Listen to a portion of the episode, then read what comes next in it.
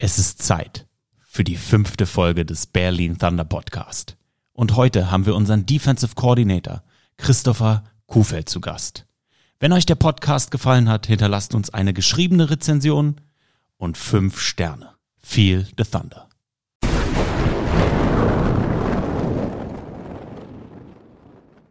Die Lehre der Bewegung ist die Lehre vom Leben. Herzlich willkommen, Chris, im Podcast. Wie geht es dir? Hi, du hast aber gut recherchiert. äh, mir geht's äh, super. Ähm, ich bin jetzt ähm, den zweiten Tag jetzt wieder in Berlin. Wir haben gestern schon ähm, zwei gute Einheiten gehabt mit den Linebackern und mit den DBs im Gym und freue mich jetzt natürlich auf den Podcast und äh, danach geht's gleich wieder zum nächsten Training. Ja, sehr gut. Was bedeutet die Lehre der Bewegung ist die Lehre des Lebens für dich? Was bedeutet das? Was bedeutet dieser Satz deines Buches? Das muss man ja sagen. Ja, dazu muss ich sagen, äh, das war eine Vorgabe. Ja, ich musste das veröffentlichen oder ich musste die Doktorarbeit veröffentlichen. Das habe ich mir nicht selber ausgedacht. Okay. Und also das war eine, eine Auflage, die ich da hatte von der Uni. Und ähm, Die Auf, das, der, du wurdest quasi gezwungen zu publizieren. richtig, genau. Okay, warum? Ist, ist das so, dass wenn man promoviert, dass man publizieren muss? Es doch eigentlich nicht. Geht das Hand in Hand? Das hängt von der Uni und von der Fakultät ab und ist nicht bei jedem so, aber gibt schon recht regelmäßig, ja, dass man das machen muss. Was hast du studiert? Wo, wo, wo liegen deine Wurzeln? Ähm, Sportwissenschaft und ähm, da habe ich dann ähm, in der allgemeinen Trainings- und Bewegungslehre auch die Doktorarbeit geschrieben oder auch den Abschluss gemacht ähm, mit der Fachrichtung Leistungssport grundsätzlich und dann eben die Doktorarbeit all- allgemeine Trainings- und Bewegungslehre. Und ja, das war eben die Sportwissenschaftliche Fakultät in Leipzig und die hatten das als Auflage in ihrer Promotionsordnung. Also jeder, der da ähm, sozusagen promoviert hat, musste das auch veröffentlichen. Das gibt es recht regelmäßig, ist aber nicht an jeder Fakultät und jeder Uni so. Okay, wie bist du dazu gekommen, Sportwissenschaften zu studieren? Was hat dich daran fasziniert? Kommst du vom Leistungssport? Ähm, also ich habe immer wettkampforientiert Sport gemacht. Als Kind äh, habe ich gerungen, dann kam aber natürlich die Wende, da war es dann äh, ein bisschen ähm, schwierig mit der Fortführung sagen wir mal, des leistungssportlichen Systems der DDR. Ähm, und gab es eben viele Wechsel und dann habe ich weiter ähm, ja auch leistungsorientiert, wettkampforientiert Sport gemacht zumindest. Ähm, und ähm, für mich war es eigentlich der, bei der Studienwahl so, dass ich gedacht habe, man kann nur gut sein in irgendeiner Sache, die einem wirklich Spaß macht und die einen wirklich interessiert. Also ich habe das auch nicht mit dem Hintergrund gemacht, dass ich gesagt habe, okay, äh, das und das ist mein Berufswunsch. Ich möchte irgendwie äh, den und den Beruf ergreifen. Das kam dann im Studium, dass ich auch immer mehr gemerkt habe, okay, die Trainerschiene ist das, was ich will. Ähm, Aber erstmal war es das, dass ich so gesagt habe, okay, ich möchte irgendwas machen, was mich begeistert und dann kann ich auch gut sein. Und damit möchte ich meine Zeit verbringen.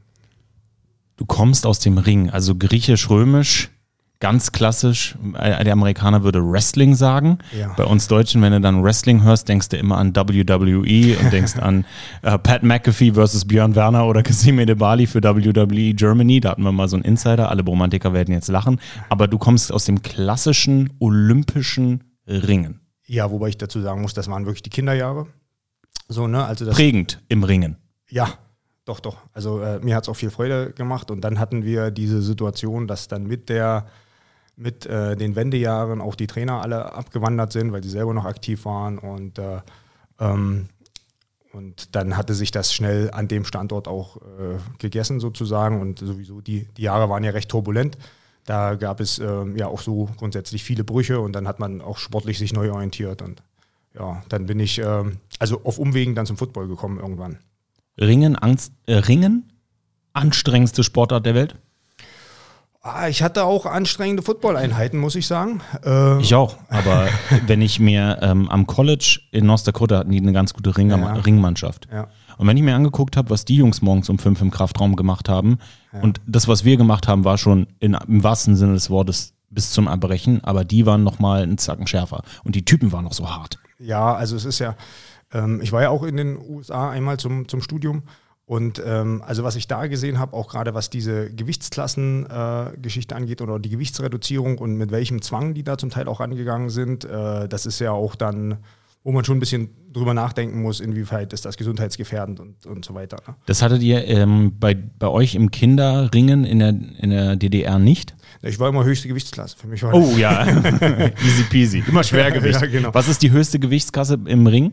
Ähm, jetzt ist es, glaube ich, im Freistil ist es 120 plus, glaube ich. Ähm, aber da bin ich gar nicht mehr so up to date, muss ich sagen. Also äh, kann ich dir gar nicht so genau sagen. Wie bist du zum Ringen gekommen? Ähm, über eine Sichtung in der Schule. So war das ja. Also ich mhm. bin ja ein alter Ostler, so, ne? Und ähm, da ging es dann, also so Lust, dass die Trainer, egal in welcher Sportart, in die Schulen gekommen sind wirklich und äh, gesichtet haben und geguckt haben, okay, welches Kind passt zu welcher Sportart. Und ähm, und da wurde ich dann eingeladen. Da ging es erst um über eine Schul-AG und dann äh, wurde man ins Trainingszentrum eingeladen und dann wurden aus zweimal in der Woche Training auch dreimal und dann auch fünfmal. Und ähm, aber wie gesagt, das war bei mir äh, zwar sagen wir mal, der sportliche Anfang, aber jetzt noch nicht so lange und so prägend, dass ich da jetzt sagen würde, ich wäre ein Ringer gewesen für ewig. Also ich habe das ein paar Jahre gemacht. Und es wäre sicherlich auch so weitergegangen, hat mir auch viel Spaß gemacht, aber der, der Bruch kam eben recht zügig dann. Was hat den DDR-Sport außer staatlich organisiertem Doping so erfolgreich gemacht, deiner Meinung nach? Ähm, die, ich würde sagen, einmal die Organisiertheit. Es wurde auch äh, mit einem unheimlich hohen Personalaufwand gearbeitet. Und ähm, es wurde auch, also das ging schon bei der Kinder- und Jugendsichtung los. Ja? Also es wurde unheimlich strukturiert gearbeitet. Jeder wusste, was äh, gemacht wird grundsätzlich ne? in der Talentsichtung. Es wurde auch alles zusammengeführt an den Stützpunkten. Also es war ein durchdachtes System grundsätzlich mit einem unheimlich hohen Personalaufwand, der auch finanziert wurde. Ähm, also es nur auf die, auf das Doping irgendwie zurück runterzubrechen, das wäre falsch. Deswegen sage ich außer. Ja, ja genau, genau. Ähm, also es war schon äh, ein sehr gut strukturiertes System, auch mit dem entsprechend finanziellen Background. Das muss man dazu sagen. So, ne? Über diese Kinder- und Jugendleistungssportschulen, die es gab in jedem Bezirk, sogar mehrere, ähm, wirklich die Talente früh gesichtet wurden, sehr früh gesichtet wurden, ähm, auch mit der entsprechenden medizinischen Betreuung. Also da wurde dann wirklich auch die Auswahlkriterien waren ja dann zum Teil wirklich äh, Größe und Gewicht und Muskelfaserspektrum, wo wirklich schon sehr früh untersucht wurde, okay, kann das im Höchstleistungsalter überhaupt was werden oder ist der Sportler dann vielleicht zu klein oder zu groß oder hat er ein anderes Muskelfaserspektrum für die Sportart, ähm, was nicht ganz passt und äh, dann wurde da sehr früh selektiert und eben denjenigen, die da aber, sagen wir mal, eine oder von denen gute Leistungen zu erwarten waren, die wurden eben auch entsprechend gefördert. So, ne? Sportstätten gab es genug, Trainer gab es genug, das wurde alles äh, eben entsprechend auch ge gefördert. So, ne? Und die wurden auch vom Beruf dann freigestellt und, und so weiter und so fort. Ja. Dieses Thema Sichten, mhm. Talente sichten, organisiert vorgehen, strukturiert vorgehen, sind ja auch Dinge, die dich als Person, als Coach mhm. heutzutage auszeichnen, würde ich sagen, bei all dem, was ich über dich recherchiert habe. Ähm, aber was ich durchaus spannend finde, ist dieses Thema Muskelfaserspektrum. Mhm. Inwiefern ist das jetzt im Jahr 2022 Quatsch gewesen und inwiefern ist das immer noch etwas, wo du sagst, daran kannst du Talente auswählen? Gerade ähm, so, was du gerade gesagt hast mit so Messbarkeiten und sowas, hört sich viel nach so NFL Combine, Measurements und so weiter an, kennen alle Footballfans, aber gerade dieses Thema Muskelfaserspektrum, inwiefern hat man sich damals geirrt? Also ich würde sagen, ähm, es ist ein bisschen positionsabhängig, ähm, aber es hat tatsächlich noch eine Relevanz, auch im American Football Sport, auch heute, 2022. Ähm, was ich jetzt nicht mehr machen kann, was damals gemacht wurde, sind so Muskelbiopsien und so, das ist ja auch moralisch fragwürdig grundsätzlich. Ne? Was ich aber tatsächlich immer gemacht habe, in den, äh, auch in allen Off-Seasons, auch so als Athletiktrainer, ist gewisse sportliche Tests, die äh, Rückschlüsse zulassen auf... Sagen wir mal, darauf, ist, ist der Sportler jetzt wirklich ein schnellkräftiger Typ oder ist es eher ein Ausdauertyp, ist es eher ein FT-Typ, ist es eher ein ST-Typ? Und, Kannst du ähm, einmal erklären, FT, ST? Ja, also Fast Twitch oder Slow Twitch, also wie schnell kontrahieren die Muskeln äh, oder die Muskelfasern im Muskel und ähm, da ist für mich dann beispielsweise, also wenn man es ganz äh, konkret machen will, wenn ich einen Defense End habe und äh, will, ist das jetzt mein, mein Pass Rusher für den Third and Long und ähm, hat er wirklich diesen super, ist er so super explosiv, hat er den super schnellen ersten Schritt. Ähm, und der schneidet aber bei diesen Tests mal unterdurchschnittlich ab. So, ne? Dann äh, steht da für mich erstmal schon ein Fragezeichen und ich notiere mir das gedanklich oder wie auch immer und äh, habe dann da ein Auge drauf. So, ne? Auch wenn der sonst, wenn man ihm das nicht ansieht oder erstmal abliefert, aber ist das auf jeden Fall ein weiterer Indikator, den man da irgendwie prüfen muss. So, ne? Und das gleiche gilt ähm, auch umgekehrt. Ja, also auch ähm, ich versuche es mal an zwei Beispielen zu machen vielleicht. Ne? Also ich habe zum Beispiel, bin ich ein Freund davon, in, in der ersten Phase der Offseason ähm, auch in einer Grundlagenausdauer zu arbeiten, einfach um die allgemeine Belastungsfähigkeit der Sportler zu ein bisschen nach oben zu bekommen. Das heißt, wir machen keine oder keine Ausdauerläufe, die über 45 Minuten hinausgehen, aber ich habe tatsächlich immer in der Vergangenheit auch mit dem Cooper-Test gearbeitet, einfach um einfach mal äh, Herz-Kreislauf-Belastbarkeit oder auch die muskuläre Belastbarkeit zu testen und habe dann im November, Dezember ähm, wirklich auch mal mit extensiven Intervallen gearbeitet und die, die Jungs auch mal 20 Minuten am Stück laufen lassen mit einem reinen Dauerlauf. So, ne? Einfach um auch die Belastbarkeit von, von Herz-Kreislauf und so weiter ein bisschen äh, mit reinzunehmen ins Programm. Und da hat man ja noch keine Adaption im, im, im Muskelbereich. So, ne? Da brauche ich ja noch nicht Angst haben, dass ich, okay, den Sportler irgendwie durch ein langes Ausdauertraining langsam mache. Und dann hast du manchmal, selbst bei so einem Cooper-Test, hast du dann, sag mal, Defense Ends mit 115 Kilo, die laufen trotzdem 2800 Meter in 12 Minuten. Ne? Und dann wirst du so langsam, denkst du dir, pff, das ist mir eigentlich ein bisschen zu viel. Eigentlich sollte der nach der dritten Runde schon müde sein, wenn es wirklich der super explosive Typ ist vom, vom Muskelfaserspektrum her. Ne?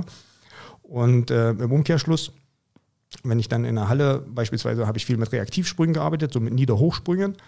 Und dann hast du manchmal Jungs, die sehen aus wie Tarzan, sind äh, durchtrainiert bis zur letzten äh, Faser. So, ne? Also vom Spiegel sehen sie gut aus, ähm, kommen dann aber auf den Kasten nicht rauf. Also sind nicht schnellkräftig genug ähm, oder haben ähm, die Programme laufen zu langsam. Und da wäre ich dann in der anderen Richtung wieder denke, oh, eigentlich sieht er aus, ne? ist 1,95 groß und, äh, und äh, wiegt 110 Kilo und äh, ist ripped, aber die Schnellkraft fehlt. So, ne? Und dann kann ich natürlich die Ableitungen treffen, erstmal zum Trainingsprozess, aber muss das Ganze natürlich beobachten, ist es äh, vielleicht wirklich genetisch so, dass er auf die Position jetzt nicht passt oder mir, sagen wir mal, auf, in einer wirklich, äh, auf einem wirklich hohen Level nicht äh, den Unterschied gibt, sozusagen. Ne? Und das ist, ich sag mal, einer von vielen Faktoren, aber es ist, beziehe ich mit ein, ja. Wie viel, zu wie viel Prozent bewertest du denn so körperliche Voraussetzungen auf dem Papier oder im, dieses Spiegelbild im Vergleich zu ja wie instinktiv gerade ich habe ich habe irgendwie gerade ähm, Kasim Edebali und Björn Werner im Kopf der eine sieht aus wie Arnold Schwarzenegger äh, bei Mr. Olympia und der andere sieht halt aus wie äh, ein ganz normaler Typ. Ähm, beide auf dem NFL-Niveau gespielt. Der eine in der ersten Runde gepickt worden, in Florida State die Welt zerrissen, der andere auch eine gute College-Karriere in Boston College gehabt, aber undrafted. Sieht, also der, der nackt krasser aussieht, ist nicht gedraftet worden. Der, der aber, äh, der quasi aussieht wie, wie du und ich, aber so ein unglaublich talentierter, instinktiver Spieler ist und natürlich auch die Zeiten gelaufen ist, weil er sich hart äh, erarbeitet hat. Ja. Ähm, was Kasim natürlich auch hat, aber trotzdem, was man auf den ersten Blick nicht so sehen würde. Zu wie viel Prozent ist denn dieses Äußere und zu wie viel Prozent sind die Dinge, die man vielleicht nicht in so einem athletischen Test sieht, für dich wichtig im Scouting? Uh, ich würde jetzt uh, sagen, es ist auch wieder da ein bisschen ähm, die Frage, wo möchte ich den jeweiligen Spieler einsetzen. Also, ne? ähm, insgesamt, äh, wenn man es jetzt ganz allgemein sagt, ist es vielleicht 60, 40 was die Football-Skills angeht. Also im, im absoluten Recruiting. Ähm, und das, was er wirklich auf dem Feld zeigt. Also der On-Field-Speed ist für mich am Ende doch wichtiger als der 40. Ne? Nimmt er die richtigen Winkel und, äh, und gibt ja unheimlich viele Sachen, die man als Trainer sehen will. Ne? Ähm, das heißt, ich würde mich äh, nicht, würde auf jeden Fall die Athletik und die messbaren Werte da nicht höher einwerten, ein, einschätzen, auf keinen Fall und auch nicht höher werden. Ähm, es ist aber für manche Positionen äh, beispielsweise oder auch für, für manche Einsatzgebiete, selbst auf einer Position, ist es für mich unheimlich wichtig. Also wenn ich beispielsweise, wir reden von einem klassischen Whiteout beispielsweise, und wenn der nur äh, eine 5-0 läuft auf, äh, auf 40, so, ne, dann weiß ich, er wird mit seiner Geschwindigkeit keinen Cornerback unter Druck setzen auf einer tiefen Route. So, das heißt, der Cornerback wird's immer, wird immer over the top bleiben, er wird immer recht entspannt das Ganze spielen können, auf tiefen Routen oder gegen tiefe Routen. So, ne? Dann weiß ich, ich kann den Spieler immer noch als Receiver einsetzen, aber eher als Possession Receiver oder ich muss, er muss andere Qualitäten haben. Weil er wird mir nicht den Cornerback an der Stelle so unter Druck setzen, dass ich da sage, okay, ähm, der wird immer erzwingen, dass der beste Cornerback darüber kommt zu ihm, weil die Angst haben vor der tiefen Route. Nee, die können auch ihren zweitstärksten Corner darüber setzen und wissen, sie sind safe oder sie brauchen nicht die Safety-Hilfe unbedingt über diesen Wide Receiver. Trotzdem kann ich für den Wide Receiver einen ganz tollen anderen Spot finden, so, ne, wo er sehr erfolgreich sein kann. Aber ich sag mal, vor diesem Hintergrund spielt das eine Rolle. Aber mhm. nicht, ob das ein guter Footballspieler sein kann, auch meiner Meinung nach nicht, äh, ob der in der GFL spielen kann oder in der ähm, in der ELF oder selbst in der NFL, wenn sonst alles passt, dann findest du ja für die Jungs als guter Coach einen Spot, wo die erfolgreich sein können, wenn ein Basisniveau auf einem sehr hohen Level an Athletik gegeben ist. Es ist spannend, dass du direkt in die, ähm, auf die Offense gegangen bist, mhm. denn ich habe meiner Erfahrung nach so das Gefühl, dass in der Defense doch so ein bisschen mehr das zählt, was unter der Brust schlägt. Ja, würde ich mitgehen, ja. Als im, im, auf der offensiven Seite des Balles. Du kannst als Defender sehr viel mit Herz und Hassel wettmachen. Wir sprechen hier auf einem europäischen Niveau. Wir, also wir muss immer, wie du es so schön gerade gesagt hast, in Niveaus sprechen. Ja. In der NFL oder Division One, Top 25, spielt es keine Rolle. Wenn du eine 5-1 läufst als Cornerback, kannst du so viel Herz haben, wie du willst. Du wirst nicht spielen, du wirst nicht ins Programm aufgenommen. Ja. ja? Aber ist es tatsächlich so, dass äh, Defense ist viel Disziplin, Fleiß, Herz, Hassel im Vergleich zur Offense, wo es mehr wie schnell kommst du aus deinen Cuts raus, wie schnell bist du da und was, was ich, worauf ich hinauf, ja. hinaus möchte? Ich würde sagen, in der Defense kann man damit mehr wettmachen. Genau als in der Offense. In der Offense, äh, also entweder du, du machst genau deinen Job und lieferst den genauso ab, ähm, auch auf einen Zentimeter beispielsweise die Route oder wie auch immer. Und wenn du das nicht machst, dann kannst du nicht, kannst du es kannst du nicht recovern in dem Play selber. Und in der Defense würde ich sagen, äh, Pursuit ist eine Sache, ne? oder wie, selbst wenn ich anders heißt bin, wie hart spiele ich den Block oder gehe in den Block, ähm, da kann man durchaus mehr wettmachen, würde ich sagen, ja. Ich, ich spiele, ich spreche da so aus, aus eigener Erfahrung. Also ich bin 1,78, ähm, habe mir, äh, zu meiner Höchstzeit 112 Kilo gewogen in, am College. Muss ganz ehrlich sagen, ich war grundlagentalentiert für deutschen Football, definitiv. Gerade so auch mit 13, 14 war ich definitiv talentiert. Aber ich glaube, mein Talent zeichnete sich in dem aus, dass ich es immer mehr wollte als viele andere. Dass ich härter reingebracht geballert, reingeknallt bin. Zu dem Zeitpunkt war der Football ja auch noch mal ein bisschen anderer vor 10, 20 Jahren ähm, als andere, dass ich keine Angst hatte, schon sehr, sehr früh. Und dadurch sich so ein Hassel entwickelt hat und so ein Studieren des Spieles und dass ich da den meisten Spielern voraus war, einfach immer, weil ich, weil ich gehasselt habe. Und ich glaube, das hätte ich auf, in der Offense, hätte ich das nicht geschafft. Ich habe Linebacker gespielt und dieses, wie hart gehe ich in den Block rein? Wie diszipliniert spiele ich Outside In, Inside Out? Contain, wie du gesagt hast, Pursuit, die Winkel lernen. Das sind ja Sachen, die du lernen kannst. Und wenn du in der Defense gewillt bist, das zu lernen, hast du als, als, als Hustler, als Kämpfer meiner Meinung nach eher eine Chance, aufs Feld zu kommen, als in der Offense. Würde ich mitgehen, 100 Prozent. Und äh, Interessanterweise gehört das in der Sportwissenschaft auch zum Talentbegriff. Also zu der Definition eines sportlichen Talents gehört äh, diese mentale Einstellung dazu. Das ist eine also von vielen Faktoren, die es da gibt. Ähm, und da gehört das mit dazu in der Definition. Ja. Und das nennt man dann mentale Einstellung ja, als genau, Trade. Genau, genau. Inwiefern ist der messbar? Ah, das ist messbar. Also da gibt es äh, sportpsychologische Tests. Ähm, da bin ich jetzt nicht der absolute Experte, aber es gibt da mittlerweile, ist ja auch die Sportpsychologie, sage ich mal, in, in, in Deutschland auch angekommen in den letzten 20 Jahren. Das ist ja, da war uns die USA wirklich im Weiten voraus oder im Welten voraus, da war es viel früher etabliert. Jetzt ist das äh, hier auch angekommen und da ähm, gibt es auf jeden Fall äh, mittlerweile Tests, so, ne? also in Form von Befragungen und so weiter. Ja, ja spannend. Ähm, war, ich ich habe Wirtschaftspsychologie studiert und an der Uni, an der ich das gemacht habe, war auch ein Zweig mit Sportpsychologie. Mhm. Und Professor Dr. Malowitz ähm, hat damals mit Werder Bremen viel gearbeitet, auch als der ähm, Torwart sich das Leben genommen hat und mhm. hat da auch viel so ein bisschen erzählt in den Unter im Unterricht und in den Seminaren. Und das fand ich immer sehr, sehr spannend ähm, und habe mich immer gefragt, warum wir Deutsche da so äh, zurückschrecken vor, das, warum die Amerikaner uns da so einen Schritt voraus waren. Ähm, außer im American Football habe ich das Gefühl, da waren wir beide langsam. Also ich habe in den USA ähm, das Gefühl gehabt, auch lange, dass beim Football das nicht so angenommen wurde. Vielleicht aus diesem falschen Männerstolz, von wegen, das ist so was, was Weiches, mich einem Psychologischen zu öffnen. Was denkst du? Ähm, ich glaube, da kannst du recht haben. Also ähm, ich weiß, dass es in den amerikanischen Sportarten recht früh damit gearbeitet wurde, im Basketball deutlich früher als im Football beispielsweise, aber da mag äh, so das Machismo und so weiter schon eine Rolle gespielt haben. Ne? Also so wie der Football sich selber sieht. Und ähm, also ich war 2002 beispielsweise äh, in den USA und habe da studiert und habe da hatte ich schon einen Kurs äh, Psychology of Coaching. So, ne? Und da war aber grundsätzlich auch, selbst die Lehrmaterialien, die wir hatten und so weiter, das war alles sehr am Basketball ausgerichtet und sonst an Individualsportarten. Also der Football ähm, gab es auch Beispiele, aber war eher, lief eher nebenbei. So, ne? Und ähm, würde ich sagen, kann eine Begründung sein. Also wäre jetzt auch, wenn du mich so fragst, erstmal meine, meine erste Idee. Ähm, ja. Und ist aber mittlerweile ja auch dort angekommen, bin ich mir sehr sicher. Und äh, selbst hier in Deutschland oder in Europa. Ne? Apropos angekommen, wie bist du denn zum Football gekommen? Also das ist eine lustige Geschichte, eigentlich.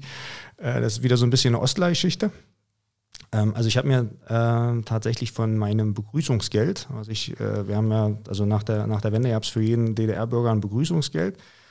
Und ähm, meine Mutter hat das ein bisschen verteilt dann. Also gab selbst für Kinder gab es die gleiche Summe, glaube ich, sogar wie für Erwachsene. Und das erste Mal, dass ich im Westen war, waren wir im, in Lübeck im, im Karstadt Sport und ich habe mir dort ein Lawrence Taylor Trikot gekauft, 1991. Ja, und jetzt kommt der lustige Teil der Geschichte. Ich bin dann mindestens fünf Jahre damit rumgelaufen und habe gesagt, das war der größte Running Back, der jemals gespielt hat. Weil Running Back neben Quarterback die einzige Position war, die ich kannte. Und dann ähm, war das ja eher Anfang der 90er so ein bisschen äh, die Zeit vom Basketballboom in Deutschland, nachdem die Europameister geworden sind. Und aber ich sag mal, die, der Blick für amerikanische Sportarten wurde geöffnet. Und dann haben wir uns in der Klasse einen Football gekauft. Alles zusammengelegt, jeder fünf Mark, im Sportgeschäft eingekauft, einen Gummiball und haben dann einmal in der Woche uns getroffen auf der Wiese und haben gespielt. Also richtig, waren zu sechs oder zu acht.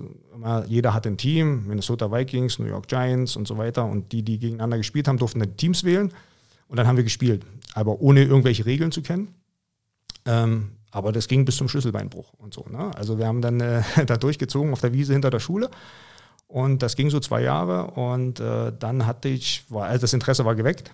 Es gab aber in Dessau habe ich äh, Abi gemacht, da gab es keine Mannschaft oder es gab eine Mannschaft, aber die haben nie gespielt und gab auch keine Jugend.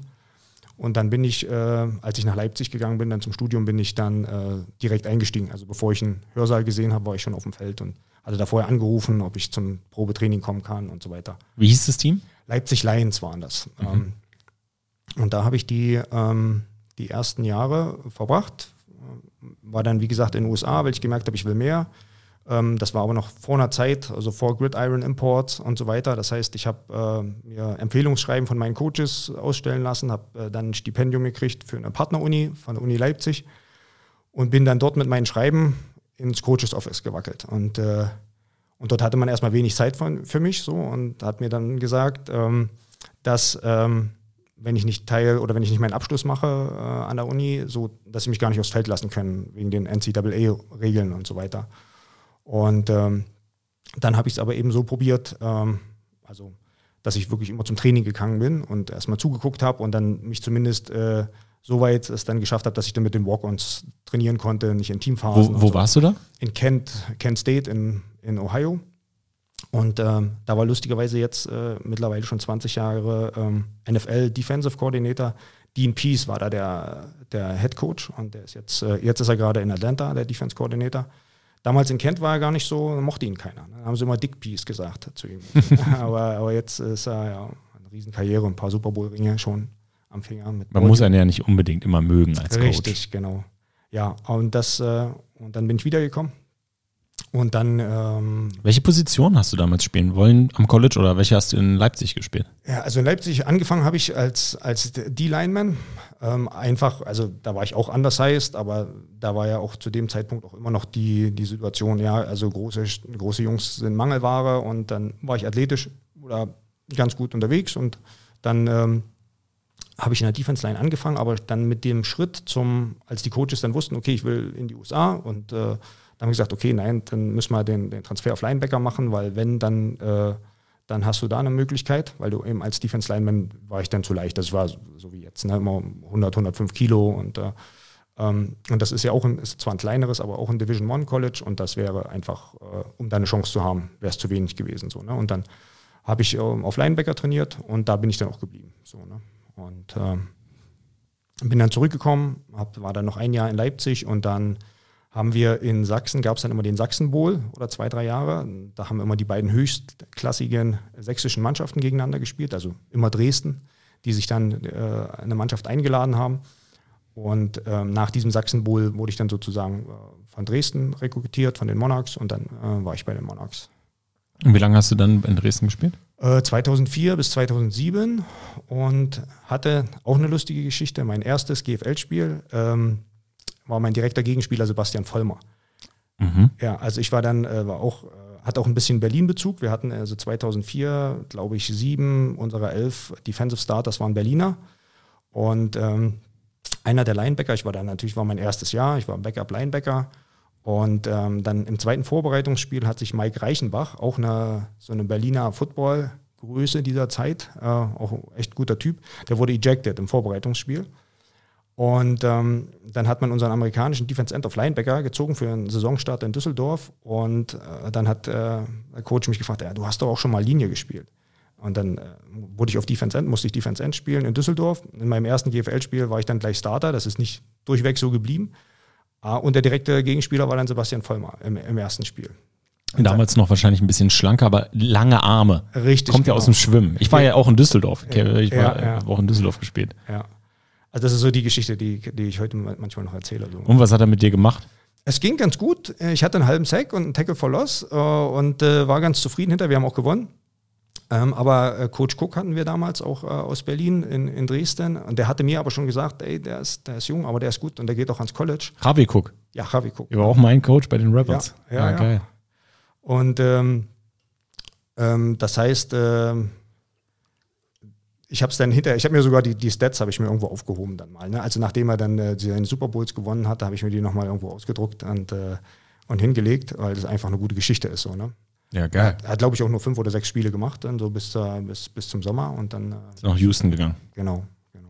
Ja, mega. Und äh, wie kam dann die Transition zum Coaching?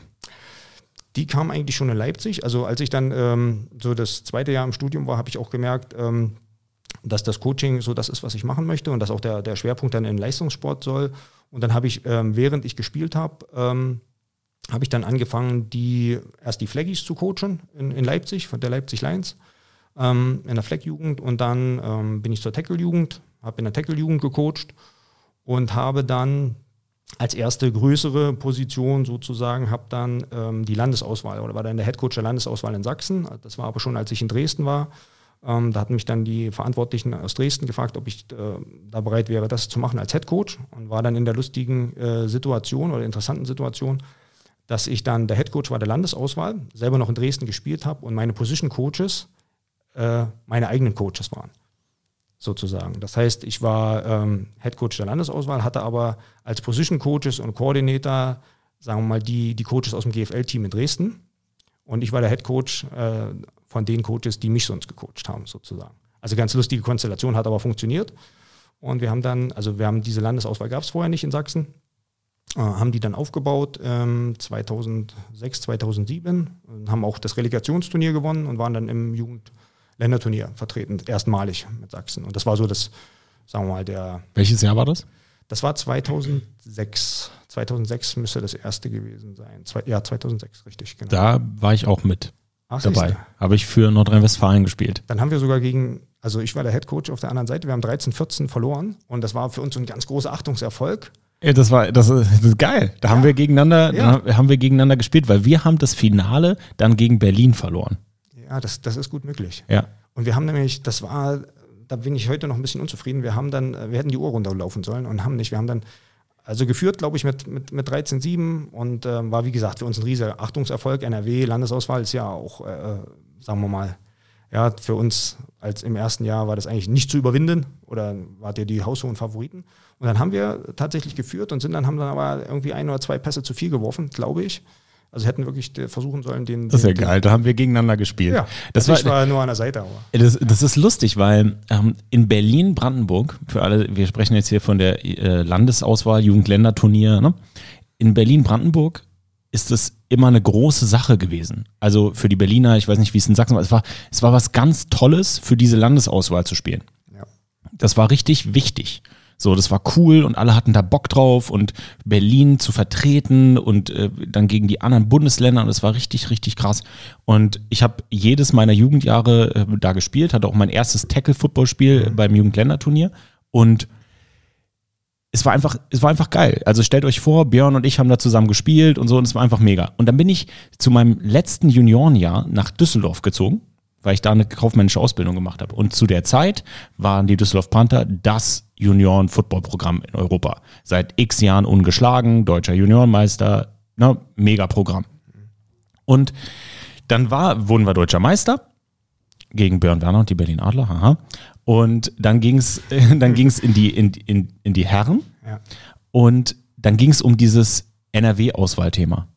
Und die Düsseldorf Panther-Jugend damals war so ein bisschen, ja, ich will nicht sagen arrogant zu diesem Thema, sondern so, pff, also ein Karnevalsverein, NRW-Auswahl, haben wir gar keinen Bock drauf. Und ich als absoluter Berliner Hype-Man zu diesem Thema war so, nein Mann, wir müssen da unbedingt hingehen, das macht so viel Spaß und dieses Jugendländerturnier, nee, wir gehen da nicht hin. Und es war so jahrelang, haben die Düsseldorf Panther das nicht gemacht. Die sind da nicht hingegangen. So. Und dann habe ich innerhalb des Teams rekrutiert und habe gesagt, Leute, wir müssen da hingehen. Bin zum Quarterback, äh, damals Papa Mendoza, der hat schon in der Herren gespielt, ein Holländer. Der hat, den habe ich dann rekrutiert, habe gesagt, komm, du kannst noch, hast, hast theoretisch vom Alter noch ein Jugendjahr, so und du kannst NRW-Auswahl spielen. Dann habe ich die ganzen Jungs rekrutiert. Ähm, und dann sind wir dann geschlossen zu dieser NRW-Auswahl, zu diesem Training gegangen und haben gesagt, pass auf, wir sind hier, wir wollen mitmachen. Und dann sind wir dann zum ersten Mal als Düsseldorf Panther bei diesem Jugendländerturnier da erschienen und äh, haben dann gegeneinander gespielt. Ja, cool. Also ich fand das auch super gut. Also dieses Jugendländerturnier. Ich hoffe, dass das jetzt auch nach Corona wieder in, in der Stärke so stattfindet. Ne? Jetzt gab es, glaube ich, so eine kleine abgespeckte Version dieses Jahr. Aber ich äh, fand auch das ganze Ambiente hervorragend. Ne? Also und, und auch wirklich die alle, alle Talente wirklich mal auf einen, auf einem Platz zu haben oder in einem Turnier zu haben. Also riesig. Vom Jugendcoach dann zum Herrenfootball-Coach. Was war der größte Unterschied? Ah, das ist eine gute Frage. Also ich muss ja sagen, als ähm, Herren-Football-Coach habe ich ja mehr oder weniger, was das Leistungsniveau angeht, äh, auch recht weit unten angefangen ähm, und bin da auch äh, wieder wie die Jungfrau zum Kinder gekommen. Also ich bin ähm, dann aus privaten Gründen äh, nach Mecklenburg-Vorpommern gezogen, weil ich da auch geboren bin und wollte grundsätzlich auch wieder dahin. Und ähm, bin dann ähm, mehr oder weniger aus Zufall zu den Rostock Griffins gekommen. Und das ist ähm, passiert, weil ich gedacht habe, ich möchte trotzdem was mit dem Football weitermachen. Und meine Idee war eigentlich, dass ich dort in äh, Mecklenburg-Vorpommern dann die Landesauswahl mache. Ich wusste noch nicht, wie viel Zeit ich habe für den Football nach dem, nach dem Umzug und habe dann einfach da irgendwie den Verantwortlichen mir rausgesucht im Internet und habe den angeschrieben. Und als die dann hörten, dass da irgendjemand mit einer GFL-Vergangenheit kommt, äh, und äh, damals war äh, MV wirklich ein absolutes Entwicklungsland, was, was den Football angeht, ähm, da haben mich eben die Rostock Griffins gleich eingeladen, haben gesagt, ja, kannst du gerne machen, aber komm doch auch mal zu uns und ähm, gib dort mal vielleicht ein, ein Training oder sei mal ein Gasttrainer. Und äh, das habe ich dann auch gemacht. Und auch das ist eine lustige Geschichte. Und da sie im, im, am Ende gut äh, ausgegangen ist, da kann ich es auch erzählen. Ähm, ich war dann dort bei dem ersten Training und ähm, als Gasttrainer. Und ohne auf Details eingehen zu wollen, war es äh, so chaotisch, dass ich hinterher ins Auto gestiegen bin und gesagt habe, gut, du hast das Versprechen äh, eingehalten, aber du Kommst nie wieder. kommst nie wieder. So, ne? Und äh, das ist dann natürlich ganz anders gekommen. Was Und- bedeutet chaotisch? Äh, naja, also ich war, so wie ich es kannte, ich war eine halbe, dreiviertel Stunde vor Trainingsbeginn war ich da. Da war ich aber noch nahezu der Einzige, denn äh, Trainer war gar keiner da, ein paar Spieler waren da. Und ähm, manche umgezogen, manche nicht, manche mit Zigarette in der Hand, manche ohne und so weiter. Und das war natürlich alles so, was meinen Werten äh, nicht so äh, entsprach als, als Trainer. Dann ging es, glaube ich, eine Viertelstunde zu spät los. Ähm, Competition innerhalb der Mannschaft war auch nicht so richtig vorhanden und man hatte noch ein Spiel am, am Wochenende darauf.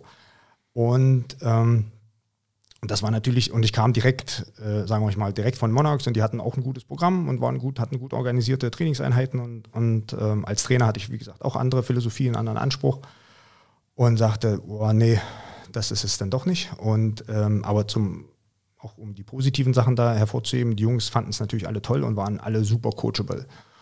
Und ähm, dann bin ich natürlich wieder doch wiedergekommen und ähm, habe dann ähm, erst einfach punktuell ausgeholfen als Position Coach und, und ähm, in der Defense und bin dann 2012 ähm, habe ich dann den Head Coach Posten übernommen dort und habe dann ähm, versucht, das Programm wirklich komplett umzukrempeln oder habe das auch gemacht. Ähm, also auch mit einer großen Konsequenz, muss ich sagen, weil es einfach viele Dinge gab, die mir nicht gefallen haben. So. Und das hat sich, äh, Gott sei Dank, das hilft dann immer unheimlich, das hat sich dann auch gleich in den sportlichen Ergebnissen niedergeschlagen und wir konnten dann 2012 äh, die Regionalliga gewinnen und in die GFL 2 aufsteigen.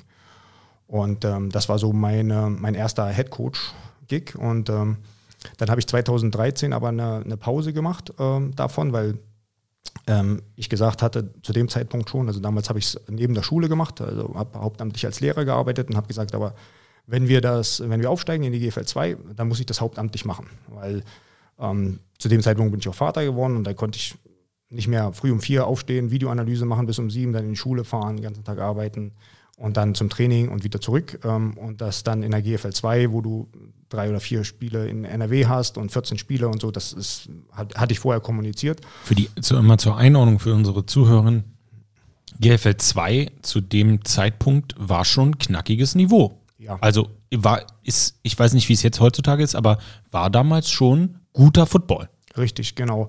War guter Football. Ähm, und deswegen habe ich auch gesagt, ähm, habe ich dann gesagt, okay, das, das kann ich jetzt nur machen, äh, wenn ich es hauptamtlich mache.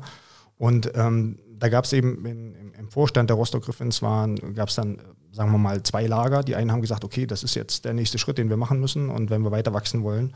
Und die anderen haben gesagt, oh, das geht uns zu schnell, wir können die Verantwortung nicht tragen, jetzt wirklich einen hauptamtlichen Trainer hier zu haben. Das ist, weil die Entwicklung mit den sportlichen Erfolgen, die war recht dynamisch zu dem Zeitpunkt. Und da gab es eben einmal die Bedenkensträger und einmal die, die gesagt haben, jetzt äh, lass mal weitermachen, es läuft. Ne? Und auf jeden Fall hat man sich dann aber dagegen entschieden, das erstmal äh, das zu machen. In 2013 habe ich eben gesagt, ich, ich äh, übernehme die sportliche Verantwortung nicht, äh, weil das für mich nicht denkbar war, so, ne, in dem, in, dass das möglich ist und dass wir auch erfolgreich sind. Und ähm, dann war ich 2013 bei den Adlern als Assistent ähm, und ähm, so ein bisschen wie Praktikum ne, neben der Schule. Und ähm, bin dann aber schon 2014 ähm, in Mitte der Saison wieder bei den Griffins gewesen. Und ab 2015 war ich dann da auch hauptamtlicher Headcoach. Also da hatte sich das auch die, sagen wir mal, die Vereinsführung dann äh, dafür entschieden und da haben dann auch gesehen, okay, das brauchen wir. Ähm, jetzt unabhängig von meiner Person, aber wenn wir weiter ähm, wachsen wollen und das äh, Footballprogramm ausbauen wollen, dann äh, brauchen wir auch den hauptamtlichen Trainer. Ähm, die waren zwischenzeitlich dann eben abgestiegen wieder aus der GFL 2. Und äh, dann habe ich dort äh, seit 2015, Januar 2015, hauptamtlich als, als Footballtrainer gearbeitet. Und ähm, bin mit den Griffins dann wieder aufgestiegen in die GFL 2. Und, und dann würde ich auch sagen, äh, speziell 18 und 19 war das wirklich ein, ein, knackiges Niveau, was wir da gespielt haben. Ähm, also das war ähm, auch schon wirklich auch sehr importlastig in allen Teams. Also da waren nicht nur die vier Amerikaner, sondern man hatte auch äh, etliche europäische Verstärkungen in allen Teams. Und und wir haben dann da wirklich auch einen guten Football gespielt, ähm, ein gutes Footballprogramm aufgebaut ähm, gemeinsam. Und äh, das war dann das, was ich, äh, sag mal, da von 2015 bis 2019 gemacht habe. Was waren die Kernveränderungen, die du implementierst hast, um das Programm umzukrempeln? Ähm, also zum einen ich, äh, bin ich ein großer Fan, wirklich ein, ein Footballprogramm zu fahren, was das ganze Jahr läuft. Ähm, also ich mache das ganze Jahr lang ein Angebot. Ähm, und äh, vielleicht von drei Wochen Pause direkt nach der Saison abgesehen. Ähm, und das finde ich im Umkehrschluss ist das auch, also mittlerweile geht es, auch in Football Deutschland, aber das war immer eine Sache, die ich überhaupt nicht verstanden habe, war, wie man sagen konnte, okay, Ende September hat man das letzte Spiel gehabt, wir sehen uns im Januar wieder. Das ist, gibt es in keiner anderen Sportart. Ist völliger Quatsch auch. Ne? Man muss einfach die Belastung steuern, man muss auch mal freudvoll arbeiten, auch mal was anderes machen und so weiter. Aber ähm, man muss ja schon Sport machen, gemeinsam auch. Ne? Und dafür, das macht man ja auch als Trainer. Und ähm, ähm, das ist eine Sache und ich habe, war glaube ich äh, da äh, auch ein recht strenger Trainer am Anfang, weil ich äh, der Meinung war, dass wir ein paar Sachen ändern mussten, also angefangen von Teamregeln, sagen wir mal von einer ähm, Sport entsprechenden gerechten Lebensweise, von einer Außenwirkung, die man als, als Sportler hat, wenn man äh, also für mich war es immer nicht zu verstehen. Man, man, kann sich nicht hinstellen, ein Spiel 50 zu 0 verlieren und hinterher mit der Zigarette am, am, Spielfeld dran stehen und sich dann wundern, warum der Sponsor keinen Bock hat, Geld zu geben das passt nicht zusammen. So, ne? Also, ähm, es ist so geil. Ja. Das ist einfach oldschool deutscher Football. Ja, genau. Das, was ich immer, ich sag's ganz deutlich, verabscheut habe und was mich auch teilweise zu, dazu gebracht hat, aufzuhören. Ja. Also, dass ich, weil ich das nicht mehr ertragen konnte. Ja, genau. Und das habe ich zu dem Zeitpunkt, ich habe es wirklich ziemlich konsequent gemacht dann, äh, habe da sicherlich auch ein paar Spieler verloren, äh, aber auf die konnten wir so. verzichten, genau, richtig. Das war so ein Reinigungsprozess. Und ähm, dann haben wir es wirklich geschafft, äh, da diese, diese Werte und diesen Weg zu fahren über Jahre. Und der hat uns, glaube ich, da auch recht erfolgreich gemacht. Ähm, Rostock ist ja auch so eine Footballinsel, ähm, was ein bisschen auch Wettbewerbsnachteil ist. Das heißt, wir haben ähm, im Umkreis wenig Teams, ähm, die leistungsorientiert spielen oder gar keine. Das heißt, in, im, im Wettbewerb zu den anderen GFL-2-Teams, ähm, die wir hatten, ähm, wir hatten nie diese, ich habe es immer plus eins genannt oder minus eins als, als Wettbewerbsnachteil so ein bisschen. Wir hatten nie die Spieler, die ins Auto stiegen und eine halbe Stunde zum Training gefahren sind, vorher irgendwo anders gespielt haben ähm, und dann zu uns kamen und uns verstärkt haben. Sondern wir haben wirklich diese Rostocker Spieler gehabt, ähm, plus eben die paar Imports, die wir hatten. Ne? Also ähm, so wie das beispielsweise in NRW ist oder hier in, in Berlin, das sagt, okay, dieses Jahr spiele ich bei den Rebels oder bei den Bears oder bei den Cobras und bin richtig gut und nächstes Jahr probiere ich es bei den Adlern. Ähm, das gibt es eben nicht dort. Ne? Das hat Vor- und Nachteile. Ich wollte gerade sagen, kann ja auch eine Geschlossenheit. Richtig, genau. Ne? Das war es auch am Anfang, auf jeden Fall. Ähm, also die Geschlossenheit war es auch bis zum Ende, aber ähm, das, ähm, also das auch als Vorteil. Ne? Ich bin da mit 50, 60 Spielern im Januar ins, ins, ins, Training gegangen, als es dann wirklich scharf ging. Und mit, sagen wir mal, 58 von den 60 bin ich am Ende auch wieder rausgegangen. Da gab es diese Fluktuation auch nicht. Und die hatten einfach auch gar keine Möglichkeit, woanders hin zu wechseln. Also entweder sie haben sich arrangiert mit dem Kram, den wir gemacht haben und haben dann auch gesehen, es funktioniert oder eben nicht. Ne?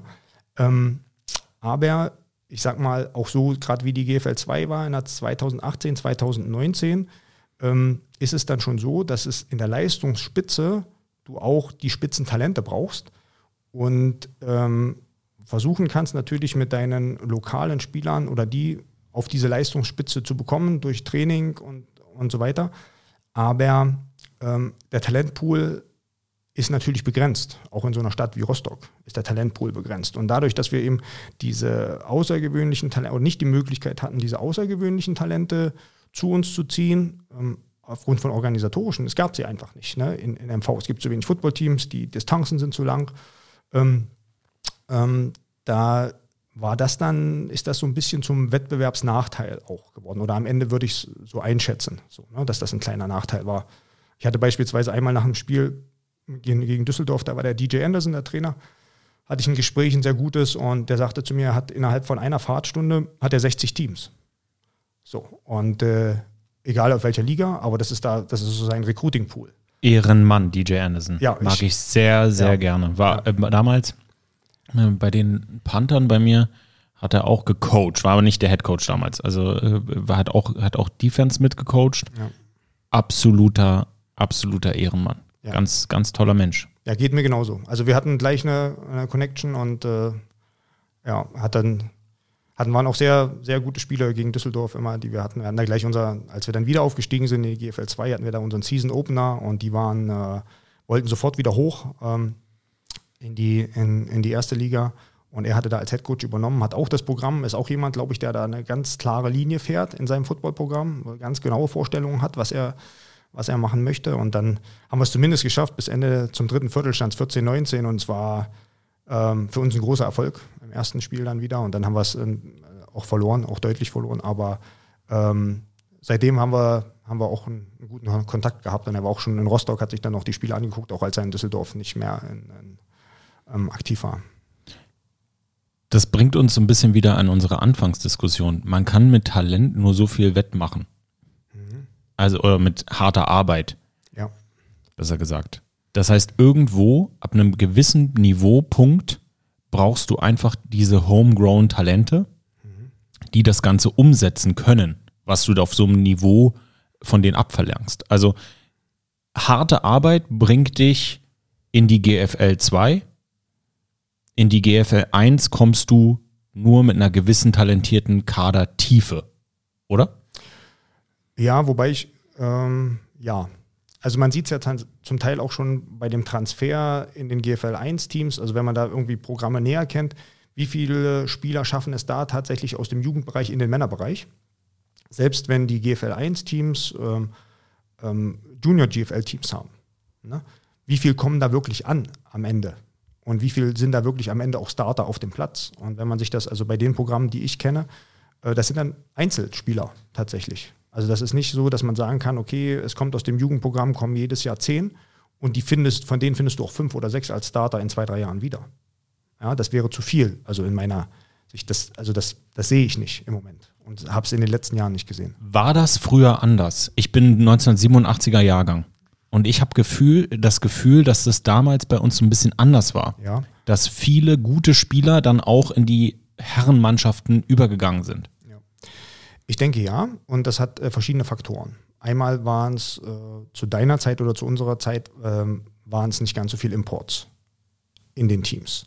Das heißt, äh, es ist einfach eine rechnerische Geschichte und heute, wenn die Coaches die Möglichkeit haben und sagen, okay, ähm, oder vielleicht stehen die Teams und die Coaches auch ein bisschen mehr unter Druck, dass sie sagen, okay, der Erfolg muss da sein, auch vielleicht im nächsten Jahr. Und sie sehen irgendwie das außergewöhnliche Talent und der ist Schweizer oder Belgier oder Holländer. Na gut, dann machen sie das so und äh, lassen sich vielleicht nicht immer darauf ein, ihr Homegrown-Talent dann zwei, drei Jahre auch mit Spielzeit zu entwickeln. Beziehungsweise ist der, der Wettkampf auch so hoch in den Ligen, dass man sagt, oh, gebe ich ihm jetzt die Chance oder gebe ich sie ihm nicht? Gibt er jetzt vielleicht das Play-up oder macht er es nicht? Vielleicht ist diese, das auch eine Ängstlichkeit, die nicht nicht gut ist. So, ne? Ähm, das mag ein Grund sein. Und zum Zweiten ist das, also was ich gemerkt habe, ist es ein bisschen, ich hoffe, das klingt jetzt nicht falsch, auch ein bisschen ein Generationenproblem. Darüber habt ihr schon auch in den letzten Wochen gesprochen. Ähm, man hat von diesen jungen Spielern immer weniger, die bereit sind, all in zu gehen und auch zu sagen, okay, ich nehme jetzt zwei, drei, vier Jahre, um da anzukommen in dieser ersten Mannschaft. Ne? Und oft hat man es, dass einmal gesagt wird, okay, ja, Football ist cool, aber es ist nicht alles. Ich will auch noch die Welt bereisen, ich will eine Firma gründen, ich habe eine Freundin, ich habe Studienplatz und was auch immer. Und äh, das wird dann oft ein bisschen zu viel. Und zum Zweiten habe ich das Gefühl, dass eben von diesen ganz jungen Spielern viele auch den Erfolg im ersten Jahr sehen wollen. Oder spätestens im zweiten. Und nicht, äh, wir mal, den Atem haben und zu sagen, okay, ich bin jetzt 19, ich muss auch noch ein Stück wachsen, ich muss auch noch mal ein, zwei Jahre auf die Laufbahn, in den Kraftraum und auch noch taktisch-technisch ein bisschen was lernen. Und wenn ich dann 22 bin, dann bin ich auch ein Starter. So wie das in anderen Sportarten sehr viel geläufiger ist, vielleicht auch, oder schon etablierter dieser Weg. Ne? Und ähm, dafür, oder da kommt es mir oft so vor, dass einige da nicht, nicht die Geduld haben. So, ne?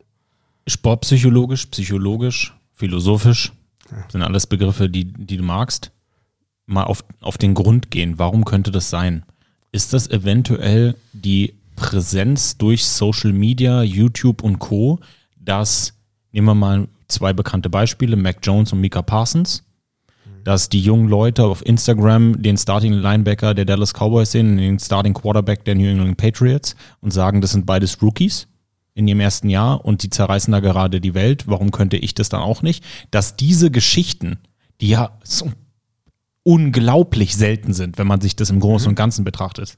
Ne, eine Aaron Rodgers Geschichte ist ja viel wahrscheinlicher, dass du erstmal hinter Brett Favre sitzt und dann irgendwie die Chance bekommst und dich dann etablierst. Das ist ja, das ist ja eigentlich die Geschichte in der NFL oder auch äh, ja im College, dass man man sieht viel zu oft durch Social Media diese Einzelgeschichten und dass die Jungs sich damit dann identifizieren und dann enttäuscht sind, wenn sie das nicht sind. Ist das eine absurde Herleitung meinerseits oder macht das Sinn? Nein, äh, macht Sinn. Und zum Zweiten würde ich noch ergänzen, was man ja, sagen wir mal, zu deiner, auch zu meiner auf jeden Fall, aber auch zu deiner Zeit sicherlich nicht mehr oder noch nicht hatte, ist, äh, dass es möglich war, von einem College zum anderen zu transferieren, was heute ganz, ganz oft gemacht wird. Ähm, jetzt gibt es ja auch die Beispiele, Livion Bell war beispielsweise ein Beispiel, sitzt seinen Vertrag aus in Pittsburgh, sucht einfach den Weg raus, sucht sich ein besseres für ihn persönlich, äh, ein besseres Environment, hat keinen Bock mehr und so weiter. Und ähm, ich habe da auch oft mit unseren amerikanischen Spielern drüber gesprochen und die Meinungen gehen einfach auseinander. Ne? Und die sagen dann, ja, er muss natürlich sich um sich selber kümmern, um seine Familie, um das Geld und das ist auch alles gerechtfertigt. Aber das wird auch äh, wenig differenziert betrachtet oder ich bin immer noch so jemand, der sagt, ey, okay, spiel erstmal für dein Team gut. Spiel für dein Team gut und indem du für dein Team gut spielst, gibt es vielleicht auch den, die Möglichkeit für den nächsten Schritt und zeig dich da mit deinem Charakter, mit deinen Qualitäten und so weiter. Ne? Und dann gehen alle Türen von alleine auf. Und äh, versuch nicht aus einer für dich unangenehmen Situation den Weg des geringsten Widerstandes raus oder so. Ne? Also das ist, äh, aber da gibt es eben, da hält ja heute keiner mehr die Moralkeule hoch und sagt, hey, was machst du denn da? Oder ist der, ist der, ist der Bell, ist der nicht doof? Der lässt sein Team im Stich. Äh, da gibt es ja mindestens genauso viele, die sagen, ja, er muss auch an sich selber denken und so. Ne? Und ähm, da gehen mir persönlich so ein bisschen auch in der, durch, vielleicht auch durch Social Media oder dass jeder einzelne Sportler auch so eine Präsenz hat, so ein bisschen diese, diese Werte auch speziell vom Football auch ein bisschen verloren in der allgemeinen Wahrnehmung. Ähm, denn es ist ja was Besonderes. Also für mich ist es immer noch eine Sportart, die besonders ist, auch von ihrer Philosophie oder warum man das macht und so weiter. Ne? Und ähm, ja, und das mag äh, zusammen mit, mit den Sachen, die du gesagt hast, das, das mag da so mit reinspielen. Ja. Ich, ich, ich finde es echt problematisch. Also als Beispiel in der NFL bin ich, bin ich auf der, also bin ich ganz klar auf der Seite der Spieler und sag, hol dir deine Kohle. Weil wenn du dir anguckst, die durchschnittliche Karriere, wie lange die geht, ähm, nimm dein Geld. Das ist ein Job, du wirst da wie ein Stück Fleisch behandelt, nimm es und scheiß auf die Franchise. Mhm. Bin ich, ist meine Meinung. Im College bin ich, was diese ähm, Endorsement-Deals, die ja jetzt möglich sind in, durch die NCAA, was früher ja nicht der Fall war, bin ich der Meinung, die sollten das machen, weil ich auch glaube, dass dieser Sport extrem verletzungsanfällig ist und wenn du siehst, dass äh, ne, ein Play dir eine Querschnittslähmung bringen kann, bin ich auch der Meinung, wenn du ein Top-Star bist, dass du dann auch ein gewisses Geld verdienen mhm. kannst. Man kann jetzt über Nuancen diskutieren, ob man das irgendwie cappen sollte und so weiter. Das würde jetzt hier diesen Rahmen sprengen. Was ich allerdings moralisch verwerflich finde, sind diese Transfer Portals. Mhm. Das ist etwas, wo ich der Meinung bin, ich kann nur für mich sprechen, du gibst die jungen Menschen sofort eine, eine Ausweichmöglichkeit aus einer unangenehmen Situation. Richtig, ja. Und das ist für die Entwicklung eines jungen Mannes meiner Meinung nach giftig. Denn wenn du dir überlegst, woran wachsen wir, dann ist es genau an der Auseinandersetzung mit Scheißsituationen. Mit Dingen, die nicht in deiner Komfortzone liegen. Mit Dingen, auf die du jetzt keinen Bock hast gerade. Wie siehst du das? Ja, genauso. Also ähm, auch da muss man sicherlich wieder ein bisschen sich jeden Einzelnen angucken oder die Situation, in der er ist. Ne? Also wenn man da der fünfte Quarterback nur ist. Äh, aber grundsätzlich ist es genau das, ja. Man muss an Widerständen wächst man, ne? Und dass man die überwindet und nicht den, den einfachen Weg raussucht. Und das sehe ich ganz genauso. Und da ist es beispielsweise, also da machen sich, äh, glaube ich, viele zu einfach, ähm, auch in Deutschland. Ähm, von, von den jungen Spielern sozusagen. Ne? Und ähm, ich hatte beispielsweise, ich habe das dann statistisch in, in, Rostock immer, immer erfasst und habe das Problem erkannt und habe dann, gesagt, okay, unser Ziel war es immer aus der, aus der A-Jugend äh, zehn Spieler im Jahrgang rüber zu bekommen, einfach aus Altersgründen ne? ähm, in, in die Herrenmannschaft. Und ähm, davon wussten wir, okay, vier werden sich auf jeden Fall irgendwie anders einen Studienplatz suchen oder sind, haben eine Ausbildung und sind Schichtarbeit, die werden mit dem Sport aufhören. Bleiben noch sechs. So, ne? Und die versuchst du, also rechnerisch so als, als Beispiel, ne? und die versuchst du dann in die erste Mannschaft zu integrieren. Letzten Endes, letzten Endes waren es, äh, glaube ich, in den letzten fünf Jahrgängen, die ich da hatte, waren es zwei, die sich durchgesetzt haben in der, in der ersten Mannschaft. Und das, obwohl wir, ich schon in dem Senior-Jahr die Jungs zusammengenommen habe, mit denen Camps gemacht habe, Transfercamps, Terminologien, versucht einen ganz weichen Übergang zu schaffen in die Männermannschaft und so weiter und so fort. Aber viele haben die Herausforderung gar nicht angenommen ähm, und das höre ich auch aus anderen Footballprogrammen. Ne? Also die spielen dann die Jugend und äh, gerade wenn das Niveau der Herrenmannschaft dann ganz gut ist, GFL 2, GFL 1, sagen sie, oh, will ich diese Herausforderung annehmen oder nicht? Oder suche ich mir vielleicht doch irgendwie eine andere Ausrede? So, ne? Und ähm, ja, das ist schade. Und das ist, äh, habe ich auch noch nicht die, also es ist, glaube ich, nicht primär ein Problem der Football, aus dem Football, sondern so ein bisschen äh, so ein vielleicht gesamtgesellschaftliches Problem. Vielleicht. Aber das ist auch zu philosophisch. Ja, das ist krass, weil ich erinnere mich noch äh, damals bei uns, und ich möchte jetzt auf gar keinen Fall wie so ein alter Mann klingen und sagen, ja, damals war alles besser, aber wir versuchen dem ja auf den Grund zu gehen. Also mhm. äh, für uns damals war das, das, das Jugendfootball-Niveau das war recht, das war echt hoch. Also muss ich ganz ehrlich sagen. Also ich meine, ihr da draußen kennt ja alle die Namen, die so mein Jahrgang mit sind. Ne? Die sind ja fast alle bei Football Bromance so. Ne? Also ein Mark Socha, ein Kasim Edebali, ein Björn Werner. Das war ja unsere Gang damals und da gab es ja ne, viele Leute, auch ein Jakob Johnson. Alle die Jungs, das sind ja alles Jungs, die man schon lange kennt. Da war einfach ein hohes Niveau und als wir dann ähm, von den Düsseldorf Panther Jugend in die Herren gegangen sind, wir kamen mit der gleichen Einstellung. Wir wussten, okay, vielleicht ist da der ein oder andere, der vor uns spielt. Aber nein, wir gehen dahin um Leuten in die Fresse zu hauen. Und ja, klar, kriegen wir in die Schnauze am Anfang, weil wir halt irgendwie körperlich so ein bisschen unterlegen sind, aber früher oder später dominieren wir da das Ding. Ja. Und ganz ehrlich, mit der Einstellung dominierst du es eigentlich schnell relativ früh. Also ich habe relativ früh sehr, sehr, also ich habe von Anfang an viel gespielt und dann auch schnell gestartet. So, einfach weil die Einstellung da war. Und das ist das, was ich total spannend finde, dass es, dass es irgendwie jetzt weggegangen ist. Ja, wobei man vielleicht noch ergänzen muss, dass, dass die Jungs, die wirklich auch jetzt all in sind im Football, die haben jetzt natürlich auch die Möglichkeit, beispielsweise durch Gridiron Imports oder so, ähm, rüberzugehen, was es ja zu unserer Zeit noch nicht so, oder die Pfade waren noch nicht so klar, noch nicht so einfach, man hatte noch nicht so viele Ansprechpartner. Das heißt, dass da, sagen wir mal, eine Gruppe, die vor 15, 20 Jahren noch hier geblieben wäre und vielleicht auch gezogen hätte, dass die jetzt dann, wenn sie wissen, okay, ich habe das Talent und ich habe wirklich Bock und auch das Mindset, dass die dann wirklich in die USA gehen. Ne? Das kommt auch noch dazu. Ja, ich meine, ähm, es fing ja damals auch mit unserer Generation an, dass viele ans College gegangen sind. Das haben ja auch, muss man auch ganz ehrlich sein, das hat der Düsseldorf Panther Herrenmannschaft auch ein bisschen wehgetan. Mhm. Dass viele Leistungsträger dann irgendwann mal ans College gegangen sind. Mhm. Aber jetzt mit diesem IPP-Programm. Da kannst du doch ohne Probleme in eine Herrenmannschaft gehen oder in die European League of Football, wenn du das Talent hast und ja. bereit bist zu arbeiten. Bestes Beispiel ist Marcel Dabo. Mit dem habe ich erst am Samstag äh, hier eine Watchparty gehabt. Ja, ich habe schon davon gehört. Ja. ist doch das beste Beispiel, Marcel Dabo. Der Junge ist eine Vollmaschine, spielt in Deutschland, ballt und hat sehr, sehr wahrscheinlich die Möglichkeit, im Januar rüberzugehen. Wartet halt noch auf den Anruf.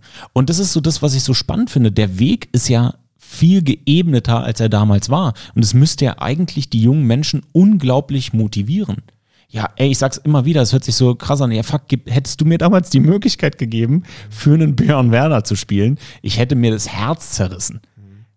Ich hätte dem, ich wäre den so auf den Sack gegangen, weil immer, wenn irgendjemand, der auch nur annähernd etwas mit NFL, College oder so zu tun hatte, in unser Jugendtraining gegangen ist, ich stand da und habe fast mitgeschrieben, was der gesagt hat. Ja. Wenn Coach Izume in Düsseldorf da äh, wie, so, wie, so ein, äh, wie so ein Engel über den Platz geschritten ist. Ich habe jedes Wort aufgesaugt, was der gesagt hat.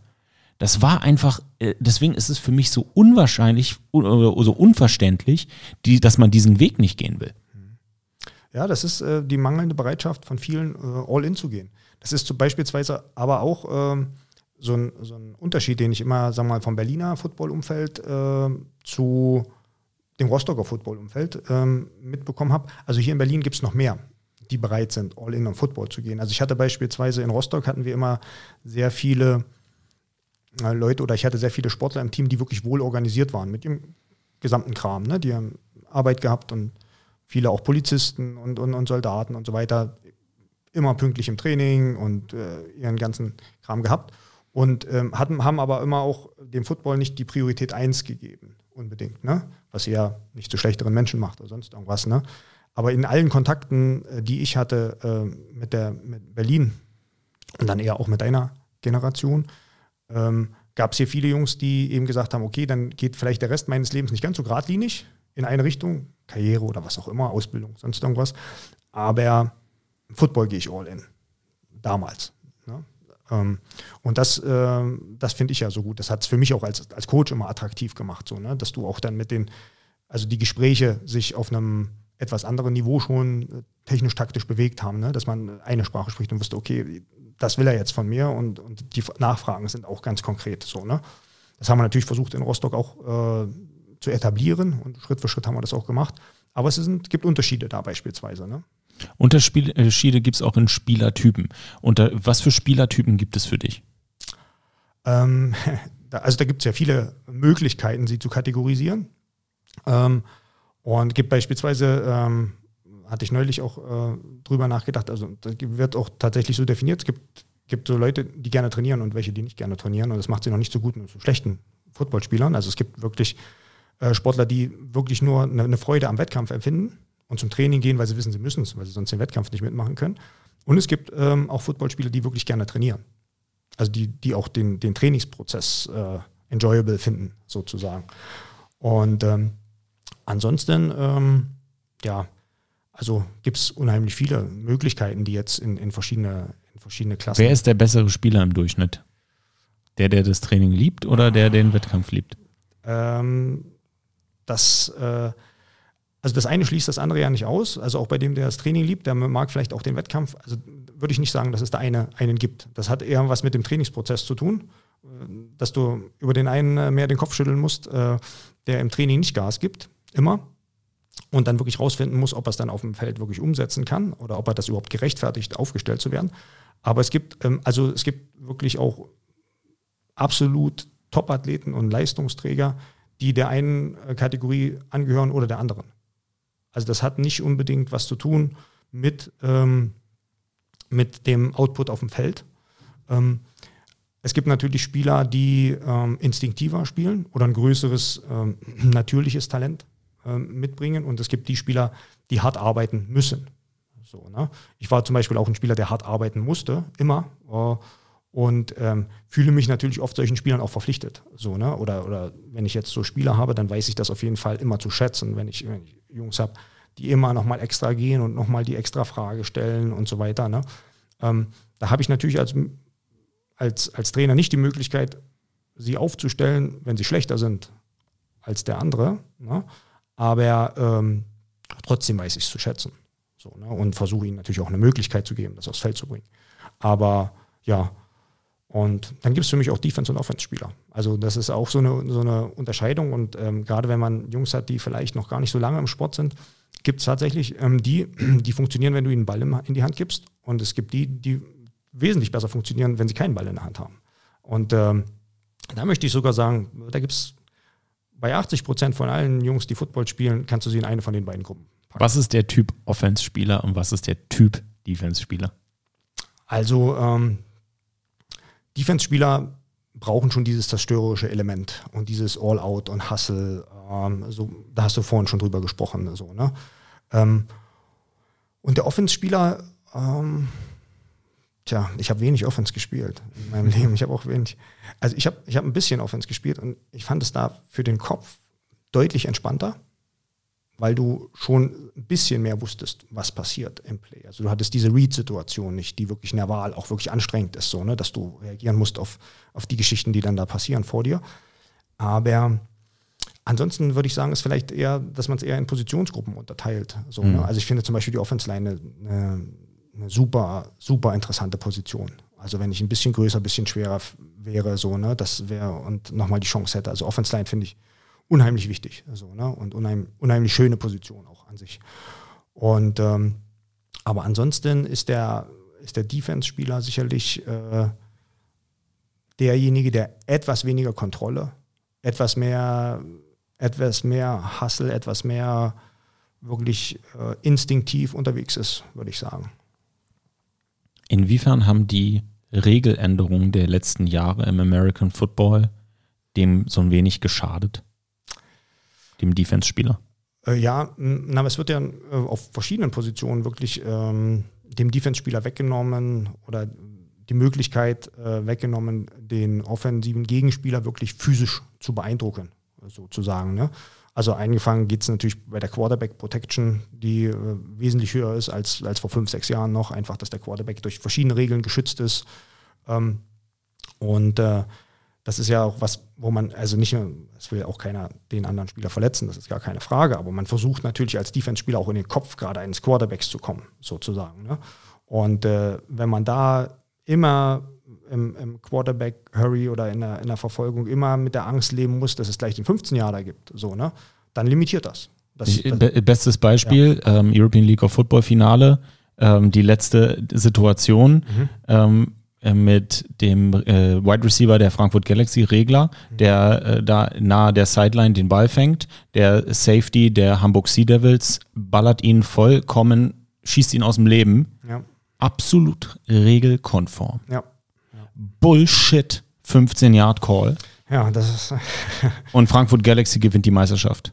Tja. Eine Situation, ich war live im Stream, jeder kennt meine Meinung dazu, ich bin komplett ausgerastet. Mhm weil ich, und deswegen finde ich es so geil, dass wir hier zusammen sitzen, weil ich die Frage stelle, was soll ein Verteidiger in der Sportart heutzutage noch machen? Jetzt vor ein paar Tagen sagt Tom Brady, ja, ähm, das mit dem so tief gehen, das ist ein Problem für ihn. So mit den Knien und sowas. Wo ich sage, okay, ja, äh, all the respect so zu Tom Brady, aber wo soll man dich denn dann noch tackeln dürfen? So. Ich, ich, also, versteht mich nicht falsch. Köpfe müssen geschützt werden, weil wir realisiert haben, dass Gehirnerschütterungen richtig scheiße sind. Und wenn ich euch jetzt sagen würde, wie viele Gehirnerschütterungen ich in meinem Leben habe, dann würde der alle im Strahl kotzen, weil ich weiß nicht, wie viele hunderttausend Gehirnerschütterungen ich habe. Ich habe mal, hatte, äh, weil ich habe mal mit einem ähm, Neurologen gesprochen und der hat mir mal erklärt, dass diese kleinen Blitze, diese, kennst du ja, diese Ja, kleinen ja, Blitze, die kommen, dass das schon eine Art von Gehirnerschütterung ist. Sag mir sowas nicht. Und wenn du mich jetzt fragst, unter dem äh, Ding, das sind Gehirnerschütterungen, wie oft hattest du diese kleinen Blitze? Dann sage ich 100.000 Mal. 100, Ja, un- oft, oft, oft. also- ja. äh, unzählbar Ja, in, in über 15 Jahren. Unzählbar. Das ist ein Problem.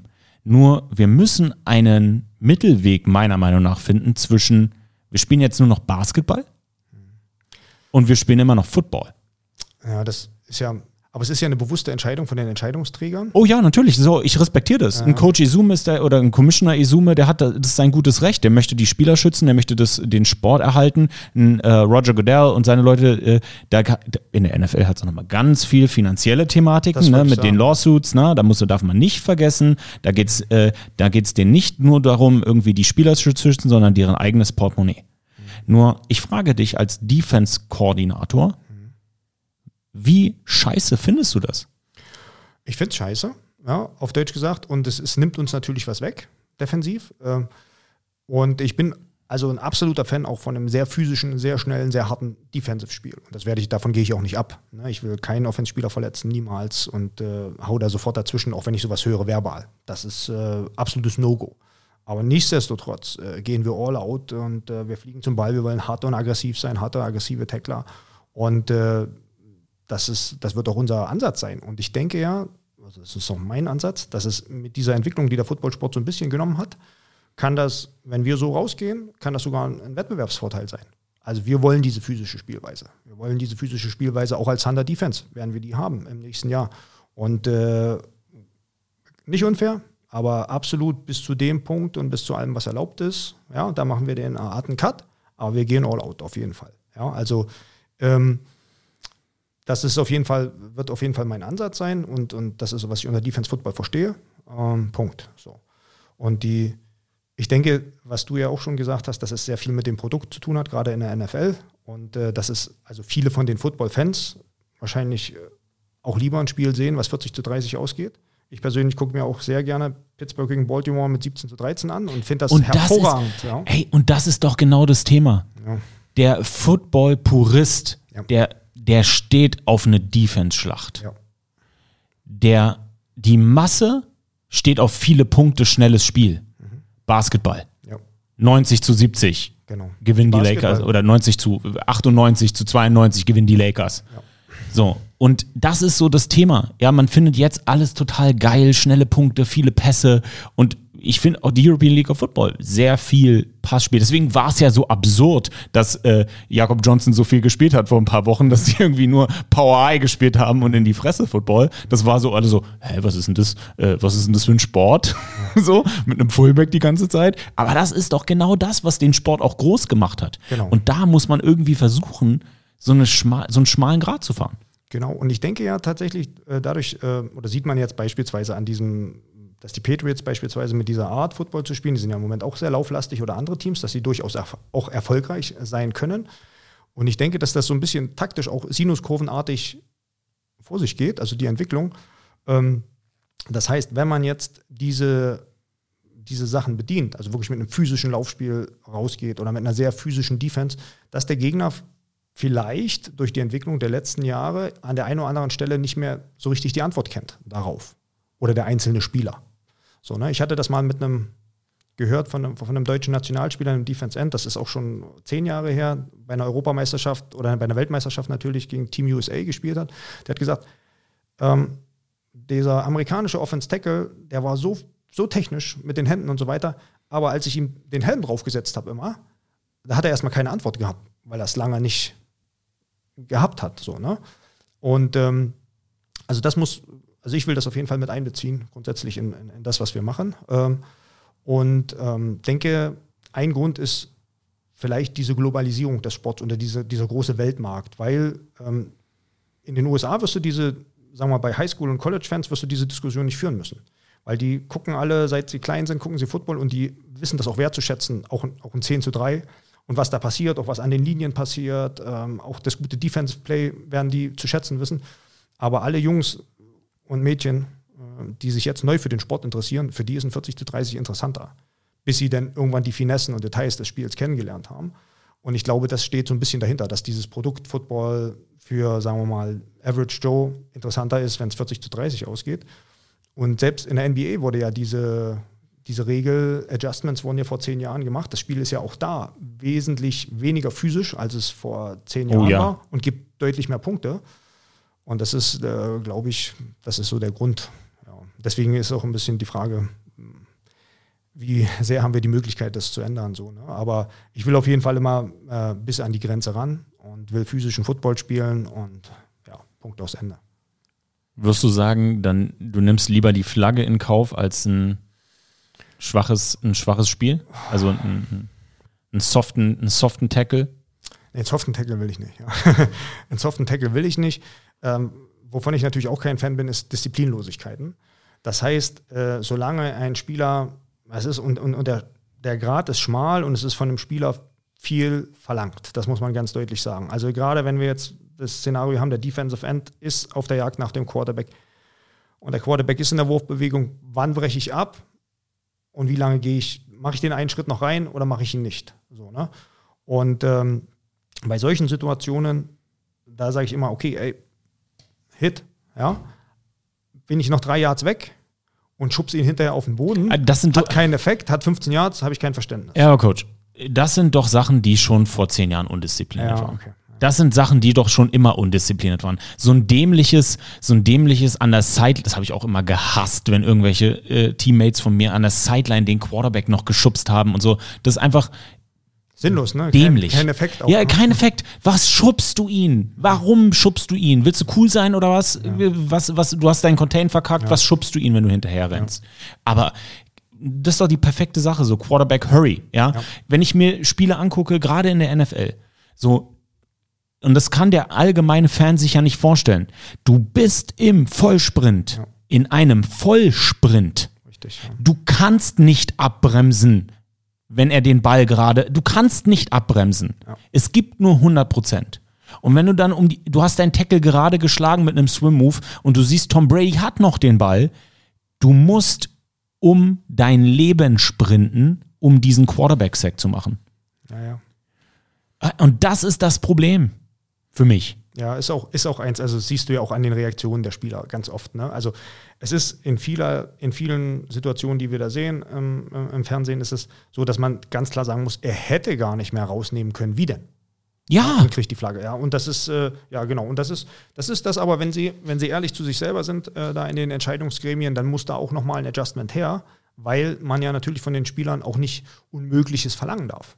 Ja, also wie gesagt, Disziplinlosigkeiten und so weiter ist eine Seite, aber das ist die andere. So, ne? Und äh, wenn es nicht möglich ist für einen Athleten, und das, wir reden von Top-Athleten, ne, die auch über eine gute Koordination verfügen, wenn es nicht möglich ist, dann können wir ihn auch nicht bestrafen. ich, ich sag's ganz deutlich. Mein Spielertyp könnte heutzutage keinen Football Ja. mehr spielen. Ich kö- könnte ich nicht. Das ist nicht mehr der Sport, in dem ich hätte glänzen können mit den Qualitäten, die ich damals gehabt hätte. Geht nicht. Ist, äh, ist, bin, ich, bin ich nicht. Sehe ich mich nicht im Jahr 2022. Ist nicht schlimm, weil ich rede jetzt drüber und das sind andere Qualitäten und ich bin 34 und das Ding ist vorbei. Aber ich finde so diese, ich finde Football-Historie unglaublich spannend und generell Geschichte. Und du kannst ja immer aus der Geschichte Zukunft ableiten. Und wenn du dann guckst, was für Spielertypen gibt es, gab es, daraus entwickeln sich ja Dinge. Und wenn du dir jetzt anguckst, was ein Linebacker heutzutage macht, Prototyp Linebacker, und was ein Linebacker noch vor zehn Jahren gemacht hat, Prototyp Linebacker. Ja. Das ist ja teilweise eine ganz andere Sportart. Also schau dir an, wenn, wenn ein Linebacker jetzt die Qualitäten hat, ne, Zone Coverage, es kommt, Zone Coverage gibt's ja auch im Basketball. Na? Also ja. das ist, finde ich, unheimlich spannend. Apropos Zone Coverage, erzähl doch mal, wie ist so deine Tendenzen? Ähm, was sind die wichtigsten Spielertypen für dich in einer Defense? Wie baust du eine Defense auf?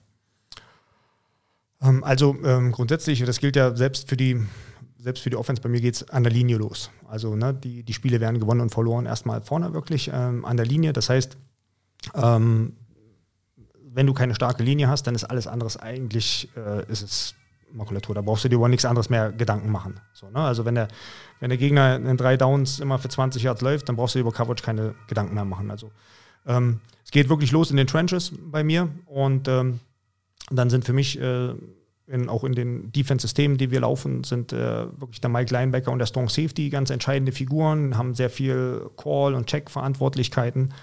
Und ähm, ansonsten ähm, ist es, ähm, was für mich sehr wichtig ist, ist, dass wir elf gute Tackler auf dem Feld haben. Also, dass wir elf Spieler haben, egal, unabhängig von der Position, die wirklich alle zum Ball fliegen und auch einen Tackle machen können. Also, dass diese, diese Schlüsseltechnik, dass die wirklich beherrscht wird und dass die Jungs auch Freude daran haben. Ähm, denn das ist ja so ein bisschen der Unterschied auch von der Defense zur Offense, dass es diese eine, sagen wir mal, Technik gibt, äh, grundsätzlich, die so eine Schlüsseltechnik ist für alle Positionen, egal ob du Defense-Line-Spieler ist oder Defensive Back. Und, ähm, und, und die Bereitschaft, wirklich in, äh, in, jedem, in jedem Play zu laufen. So, ne? Also das ist äh, für mich auch ein ganz, ganz wichtiger Indikator, hat auch ein bisschen was mit Charakter zu tun, aber ich will immer alle elf Spieler am Ball haben. Egal ob das was es, was es ist. So, ne? Und äh, taktisch, wie gesagt, ist es für mich, äh, sind die, würde ich die beiden Positionen vielleicht noch ein bisschen, das sind so meine Quarterbacks auf dem Feld, der, der Mike Linebacker und, und der Strong Safety. Ähm, die viel bei allen Calls und Checks, die wir haben, die da viel Verantwortung haben in, in den Sachen, die wir machen. Aber ansonsten ähm, hat jede Positionsgruppe ihre Wichtigkeit und ihre Aufgaben. Und äh, das Wichtigste ist das Zusammenspiel untereinander. Das heißt, ich möchte elf Spieler haben auf dem Feld, ähm, die dasselbe sehen, die dieselbe Reaktion zeigen, ja, und die dann auch alle elf zusammenarbeiten. Das ist so mein großes Ziel. Mhm. Äh, okay, es fängt an der Line an. Das wird einem Björn Werner schmecken. ja. Und dann sagst du, der Middle Linebacker, der Mike Linebacker und der Strong Safety, ja. spannend, haben bei dir Play-Calling-Verantwortlichkeiten. Ja, Bedeutet, du musst ja auch einen intelligenten und kommunikationsfähigen Spielertypen finden, genau. der das umsetzt. Wie schwierig ist das? Ah, das ist, ähm, würde ich sagen, speziell auf der, auf der Linebacker-Position im Moment schwierig in Europa. Das heißt, äh, eigentlich egal auf welchem Level wir uns äh, bewegen, ob das äh, die ELF ist oder die GFL oder im Jugendfootball, uns fehlen im Moment, das ist zumindest so meine Erfahrung oder auch im Austausch mit anderen Coaches, diese Linebacker-Athleten, also allein die Körpertypen für den Linebacker. Also gutes, gute Dichte auch auf DB, wir haben auch äh, Linienspieler, ähm, gute, aber diesen, äh, diesen Linebacker-Typen äh, allein körperbaulich, so, ne, ähm, ist die, die Dichte im Moment recht wenig perfekter Körperbau, damit die Leute vielleicht ein Bild vor Augen haben. Marken Socha? Ja, zum Beispiel. Ne? Also gerade als Inside-Backer, ne? also alles, was, sagen wir mal, was sich zwischen 95 und 110 Kilo bewegt, bewegt äh, und, und sich da auch noch bewegen kann. Und äh, ähm, das ist äh, ein bisschen Mangelware im Moment. Aber das geht nicht nur mir so oder uns so, sondern das scheint im Moment so ein bisschen der Trend zu sein. Ja. Dass die Jungs athletisch nicht gut genug sind, ist das Problem.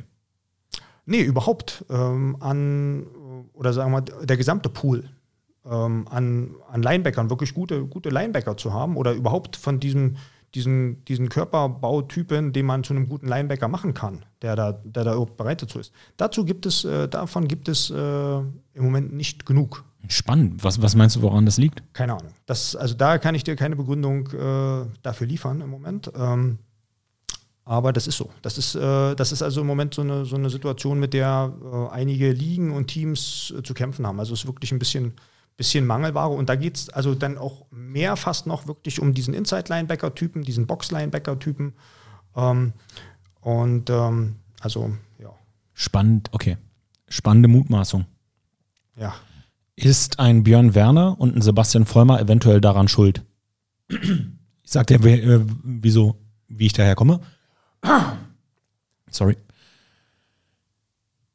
Auf den Line-Positionen ist es vermeintlich einfacher, ans College zu kommen und eventuell in die NFL zu gehen, als auf einer Skill Position. Ich würde Linebacker mit zu einer Skill Position zählen, um ans College zu gehen, Division One, NFL.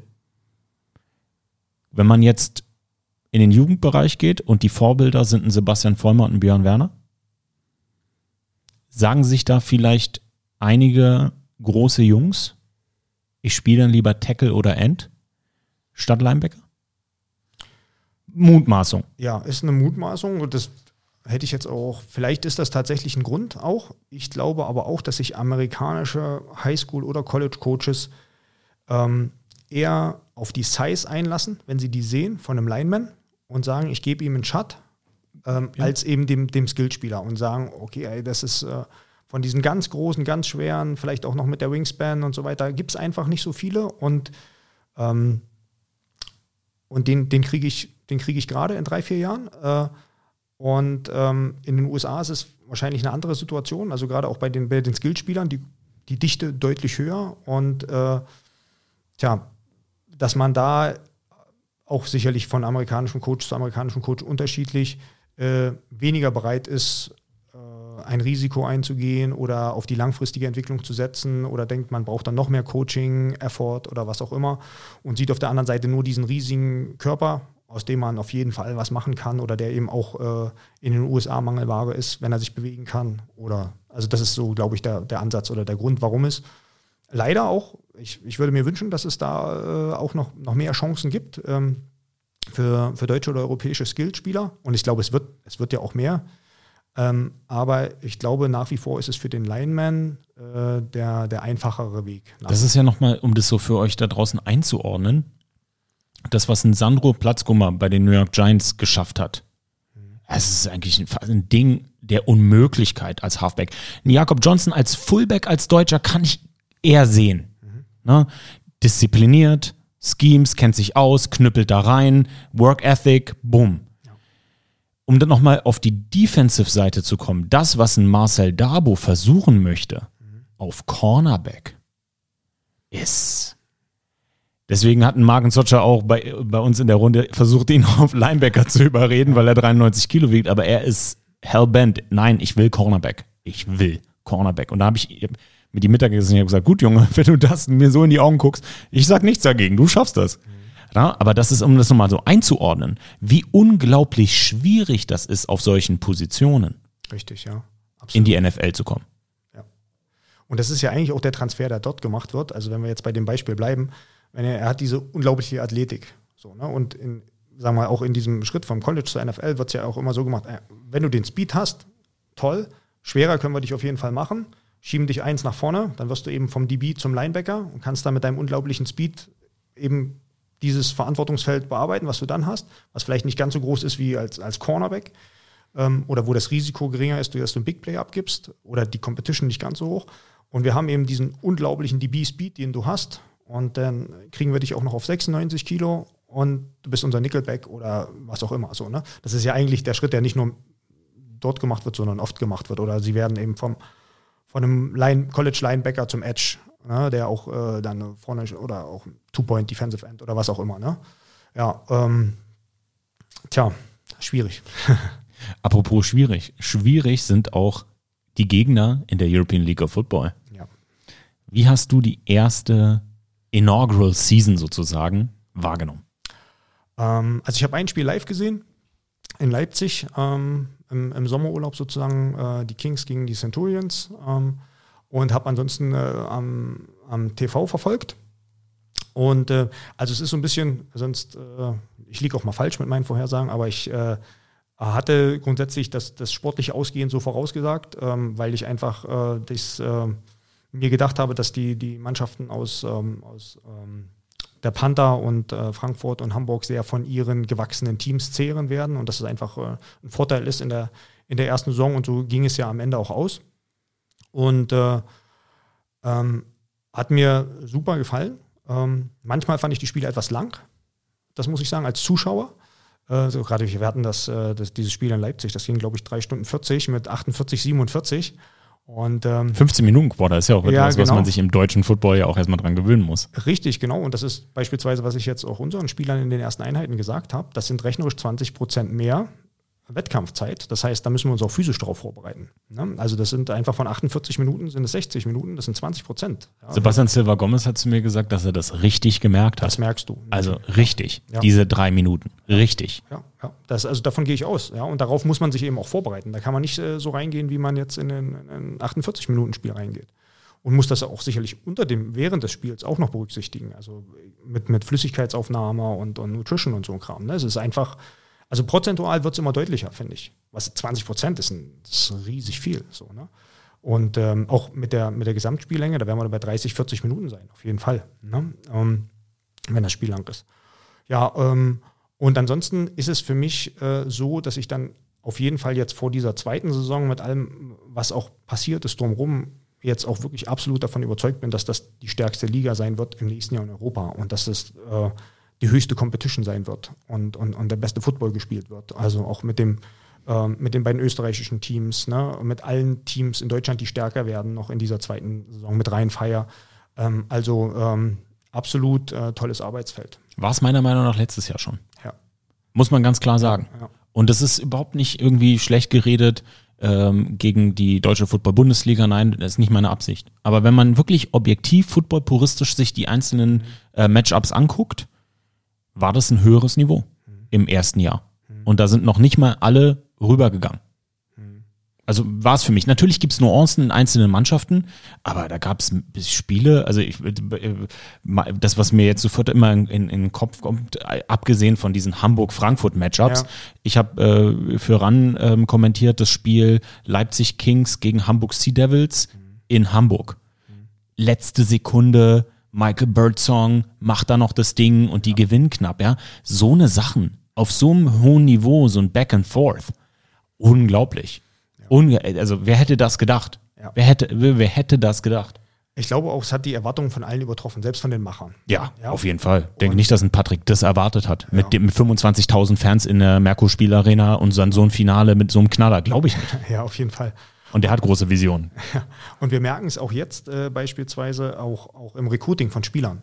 Ne? Also, dass wir eben viele Spieler ähm, die auch ganz offen damit umgehen, dass sie sagen, okay, sie waren zur ersten Saison noch äh, abwartend, skeptisch und wussten nicht, lasse ich mich darauf ein oder lasse ich mich nicht darauf ein, äh, die jetzt nach der ersten Saison sagen, äh, ich will dabei sein. Ich will auf jeden Fall dabei sein. Ne?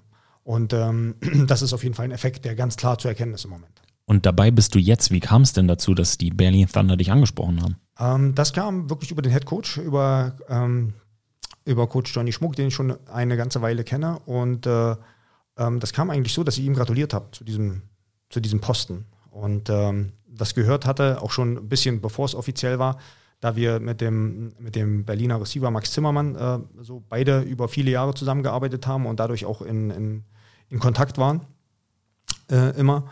Und, ähm, und da hatte ich das gehört und habe mich unheimlich für ihn gefreut und fand es auch eine, so eine super smarte Entscheidung. Äh, und, äh, und dann war seine Antwort, äh, ja, warte mal, ey, ich, ich, ich melde mich bei dir. Es ist, ich melde mich auf jeden Fall bei dir und äh, ja, und dann kam eins zum anderen. Und dann hast du das erste Gespräch erstmal mit Johnny gehabt oder mit Björn? Oder wie ja, war's? das erste Gespräch habe ich mit Johnny gehabt und das zweite auch und äh, das dritte mit Björn. Und ähm, mit dem Ronny Bolt hatte ich auch ein sehr gutes Gespräch dann. Und ähm, ja, so kam eins zum anderen. Wie ist es für Björn Werner Defense Coordinator zu sein? Also ich habe ja mit ihm selber schon drüber gesprochen und ich finde es gar nicht so schlimm. Und ähm, also wir haben gestern, wir hatten ja gestern, er war gestern auch zum, zu dem Training. Ich hatte gestern mit den, mit den Linebackern die Bees eine Einheit und er hat auch zugeguckt. Und wir haben schon Späße drüber gemacht, wie wir das in der nächsten Saison machen, dass ich ihm zwischenzeitlich das Headset gebe oder dass wir einfach, wenn, wenn die Kamera mal guckt und dass wir uns alle beide umdrehen, Johnny und ich, und sagen, Björn, was sollen wir callen und, äh, und so weiter. Ne? Also ähm, ich gehe damit, ich, ich gehe damit äh, recht entspannt um. Ähm, ich glaube, ich habe auch meinen Weg gefunden, was X's und O's angeht und äh, bin aber absolut auch kein Sturkopf. Das heißt, äh, nicht, wenn äh, auch äh, wenn, wenn, wenn Björn, gerade was auch was die Linie angeht oder so, wenn er mir mal irgendwann äh, was sagt, ähm, dann äh, höre ich mir das auch an. Natürlich, warum denn nicht? Wäre man ja doof, wenn ja, nicht. Also. Ganz genau. ja.